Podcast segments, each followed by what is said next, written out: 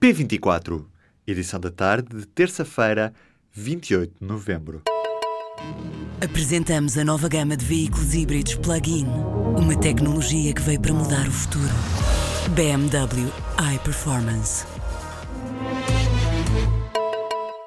O Presidente da República disse esta terça-feira que a divergência entre o Bloco de Esquerda e o Governo no debate orçamental não põe em causa a estabilidade e reafirmou a convicção de que a legislatura vai durar até ao fim. Em declarações aos jornalistas, Marcelo Rebelo de Sousa disse que o que se passou no debate do Orçamento de Estado para 2018 entre o Bloco de Esquerda e Governo não o preocupa.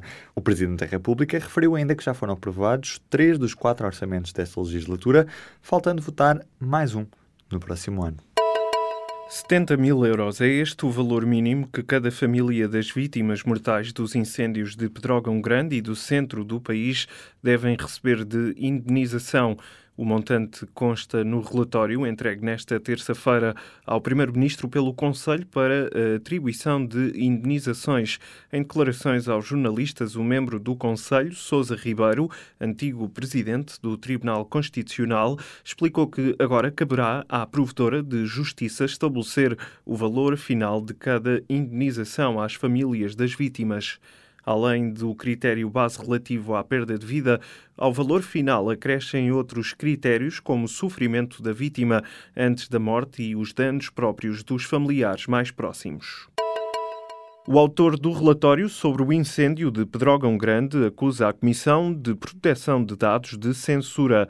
Em causa está a omissão do capítulo 6 do documento que continha, segundo Xavier Viegas, informação de interesse público. Na deliberação, a Comissão de Proteção de Dados deixa críticas aos três especialistas responsáveis pelo relatório. No artigo de opinião publicado no Público, Xavier Viegas não poupa nas críticas, dizendo que é penoso ver o trabalho da equipa de especialistas censurado. Para o professor catedrático da Universidade de Coimbra, o incêndio de Pedrógão Grande foi a maior tragédia que se verificou até hoje em Portugal, associada a um incêndio florestal. O Governo publicou nesta terça-feira a legislação que interdita e, ao mesmo tempo, apoia as embarcações licenciadas para operar com artes do cerco. Esta arte de pesca é responsável por 97% do total das capturas de sardinha no país.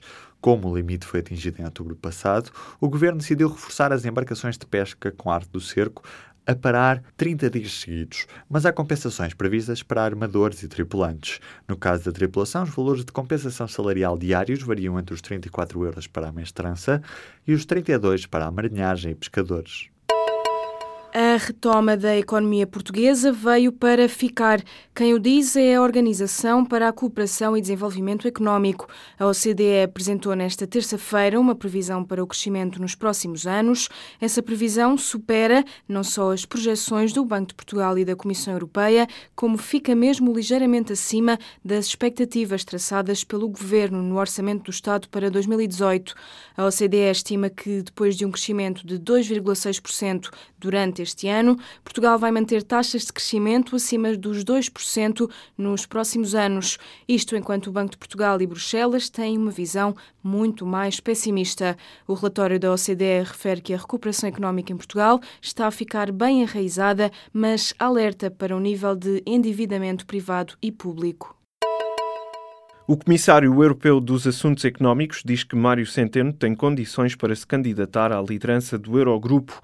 No entanto, Pierre Moscovici defende que o titular das finanças portuguesas não é favorito na corrida. Em declarações recolhidas pela TSF, Moscovici salienta que há diversos candidatos com as condições requeridas para presidir a reunião mensal dos ministros das Finanças. O prazo para a entrega de candidaturas termina na próxima quinta-feira. O deputado socialista Jorge Lacão desistiu nesta terça-feira da candidatura ao Conselho Superior de Segurança Interna. A decisão surge um dia depois de o deputado ter falhado pela segunda vez a eleição pelo Parlamento. Jorge Lacão anunciou a desistência na Assembleia da República, onde agradeceu ao grupo parlamentar do PS a proposta do nome. Foi uma votação democrática e as votações democráticas devem ser respeitadas, disse o socialista. O Conselho Superior de Segurança Interna é o órgão interministerial de audição e consulta em temas de segurança interna, presidido pelo Primeiro-Ministro. Desde 1 de outubro já foram administradas 1 milhão e 100 mil vacinas contra a gripe. Os dados são da Direção-Geral de Saúde e representam um aumento de 19% face ao ano passado. No total foram adquiridos 2 milhões de vacinas, a grande parte pelo Estado e a restante pelas farmácias. Neste ano, as pessoas com diabetes e os bombeiros com contacto direto com os doentes passaram a ter acesso às vacinas de forma gratuita. A Direção-Geral de Saúde recomenda a ida ao contacto com o número SNS 24 através do 824 24 24 caso sinta sintomas de gripe. Foi conhecida nesta terça-feira a lista de nomeados para a edição número 60 dos Prémios Grammy.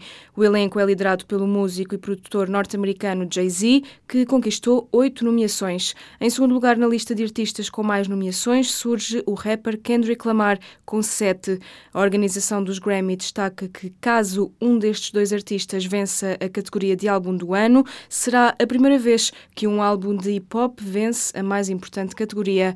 Também a música Despacito fez história ao entrar na categoria de Canção do Ano, tornando-se na primeira música a ser nomeada para os Grammy que não é cantada em inglês. A lista completa dos nomeados pode ser consultada em público.pt.